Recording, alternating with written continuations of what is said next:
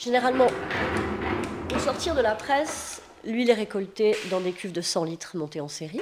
Euh, l'huile est ensuite prélevée grâce à une petite pompe, encore une pompe à vis, mais celle-ci une pompe à vis excentrique qui permet d'aller très doucement et de pas, de pas trop oxygéner le produit. Et elle est installée ensuite dans des cuves de 300 litres, comme celle-ci, où va se passer la décantation. Donc là, la décantation, elle se fait à l'abri de la lumière grâce à des cuves en inox, à l'abri de l'air grâce à des, chapeaux flottants. Donc ça, c'est vraiment du matériel.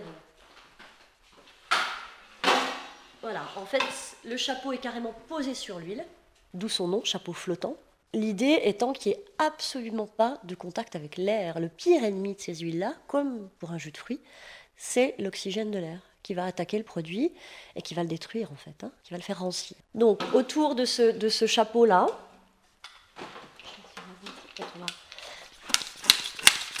voilà une chambre à air